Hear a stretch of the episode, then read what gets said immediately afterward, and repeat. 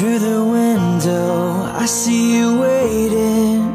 You are smiling, cause I'm coming. Your eyes are a story, an ocean of memories, pictures of faces.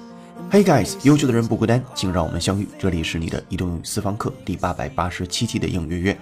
I'm the host of this program, Chen Hao, broadcasting in Beijing, China. 手机前的你，周三晚上好。我们先一起回顾在上个口语听力节目《大块吃肉》中重点讲解的单词 chunk，c h u n k，chunk。Chunks of something are thick, solid pieces of it. 比如说一大块肉，then we can say a chunk of meat. Another meaning of it is a chunk of something is a large amount or large part of it. 比如说一大片的农田，then we can say a chunk of farmland. This is so much of a chunk. 上期留下的这个单词相关的造句作业是他们必须当心大块浮冰。They had to be careful of floating chunks of ice。好，你可以在会员专项讲义当中查阅到这个句子。 同时，回答正确的幸运听众名单公布在今天应月月微信公众号结尾。恭喜你获得一个月会员服务。上期的 Today's Idiom 习惯用语部分，Cat 老师和大家一起学习的短语是小菜一碟，不费吹灰之力，easy as pie，easy as pie。好，这是上期的内容。今天节目，浩浩老师要首先和你一起学习的单词是轻率的、匆忙的、草率的相关。你猜到他是谁了吗？首字母是 H。我们来先听第一个场景。He passed through the streets with a hasty step but an observant eye. He passed through the streets with a hasty step but an observant eye. He passed through the streets with a hasty step but an observant eye. 这是来自于新概念第三册，我们来看他说什么。He passed through the streets，他穿过街道，pass through 表示穿过。With a hasty step，关键词来了，hasty，h a s t y，hasty。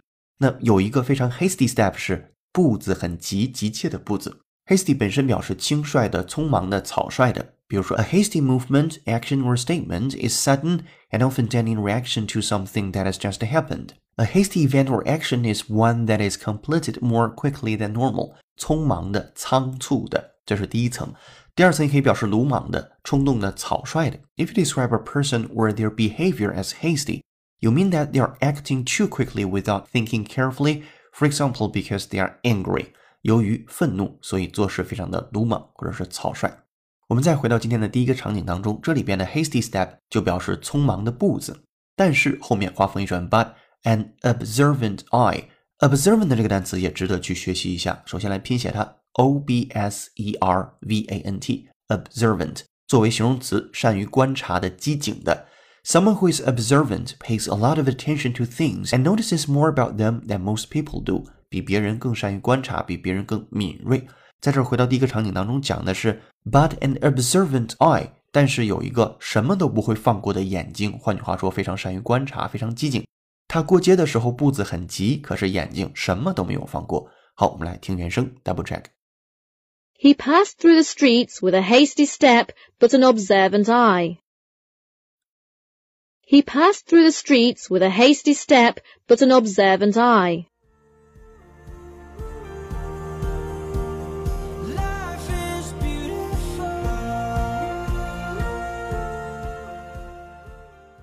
Alright，这是第一个场景。接下来我们把它放在第二个场景里边，看一下 Hasty 又有什么新的表现。Listen up.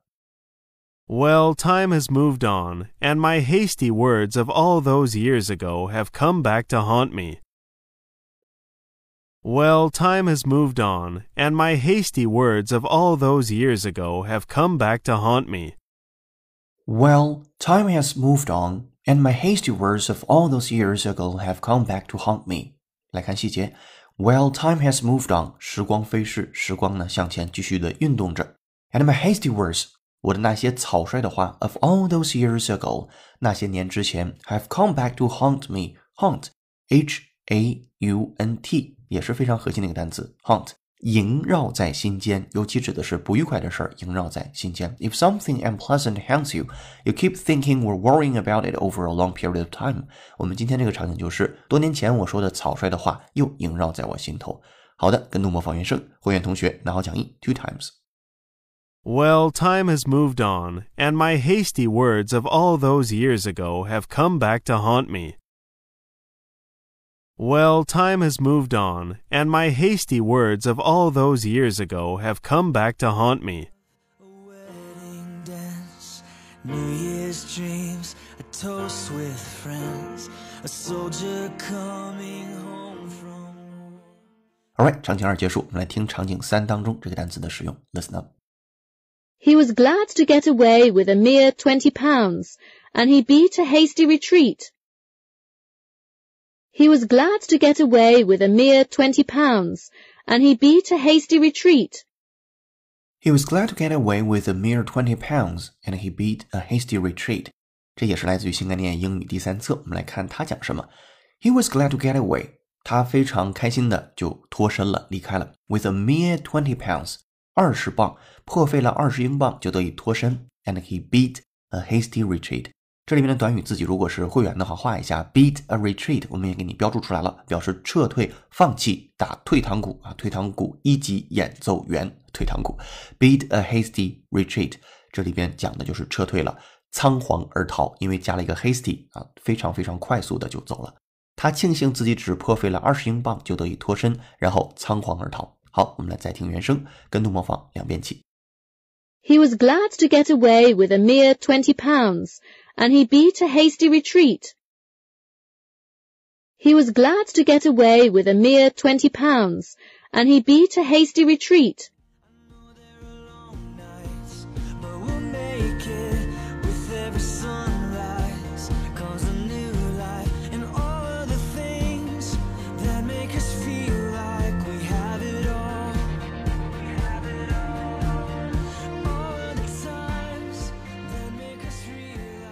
今天的背景音乐是由 The Afters 演唱的歌曲《Life Is Beautiful》，感谢听友牛达里推荐。他的推荐语是这样写的：真的很感谢为节目充分准备的老师们。我是在寻找英语新闻节目时看到英语约约，毕业后就没再学习英语。当新工作机会来到时，我很遗憾没把握住。所以明确的目标和未雨绸缪真的很重要。每次听到浩浩老师说那句“恭喜你又进步了”时，心里为自己高兴。希望和朋友们一起坚持，让时间来见证。好，如果手机前的你有好听的英文歌，或者想让浩浩老师帮忙带的话，都欢迎在评论区留言给我们，我们会为您署名播出。今天的这个推荐语和歌来自于牛达里的推荐。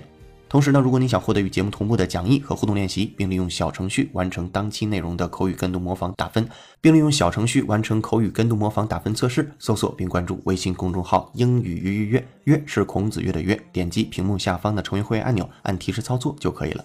限时优惠期，一杯咖啡的价格，整个世界的精彩。跟读原声学英语，精读新闻聊世界。这里是你的第八百八十七期英语约，做一件有价值的事儿，一直做，等待时间的回报。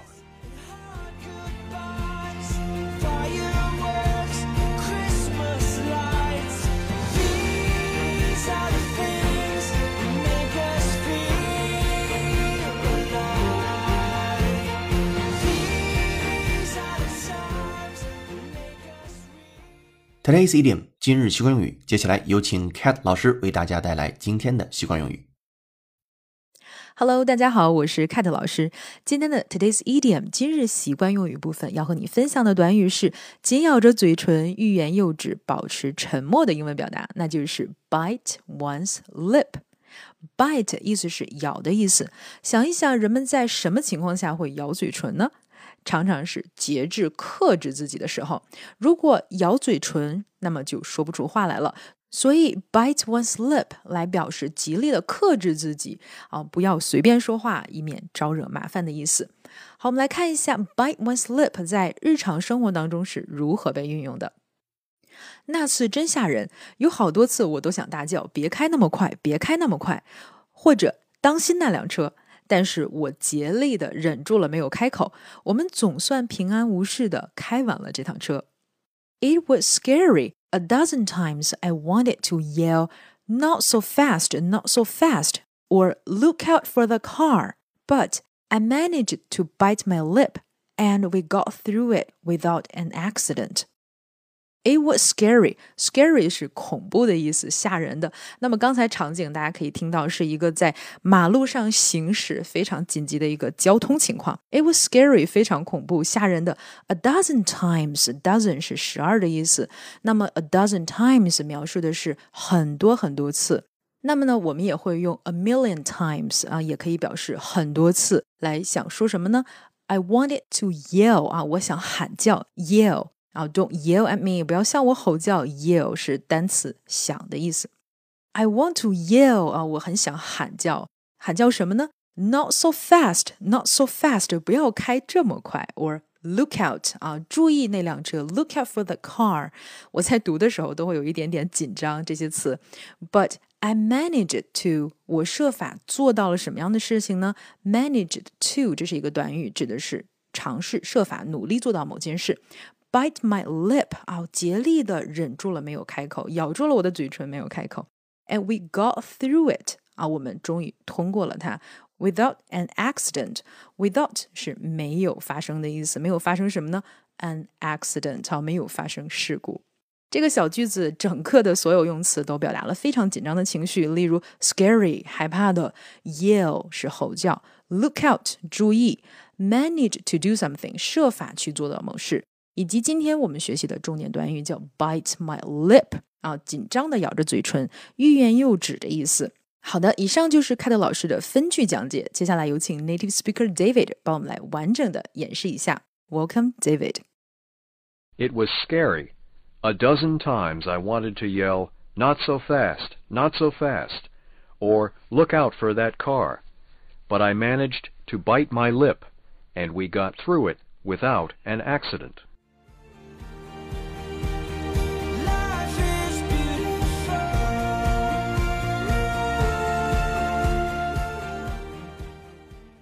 Alright, thank you, Cat and David. 如果你也想说的地道，就多做原声的跟读模仿练习。接下来进入咱们今天最后一趴，解构长难句。这个句子来自于 GRE 考试，句子难度三颗星。我们来听听它是怎么说的。One study that did so find that well-fed guppies are more alert for predators and are consequently less likely to be killed than are their hungry counterparts, which feed with greater intensity.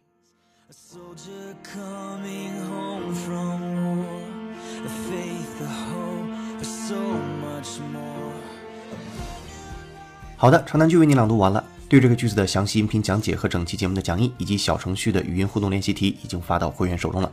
最后要给你留的造句作业是，利用今天我们在第一部分讲到的 hasty 这个单词，说出下面的句子。我们不要匆忙做决定。好，欢迎你在评论区留下本期作业的答案，期待下次的幸运听众就是你。今天在微信公众号准备的英语原声视频是史上最不正经的乘车礼仪短片。微信公众号后台回复关键字“乘车礼仪”四个字，就可以看到这条视频了。这里是你的移动英语私房课第八百八十七期的应月月成功。本期节目由陈浩监制，有请文涛制作，佳佳、学瑞编辑策划，陈浩 Cat 播讲。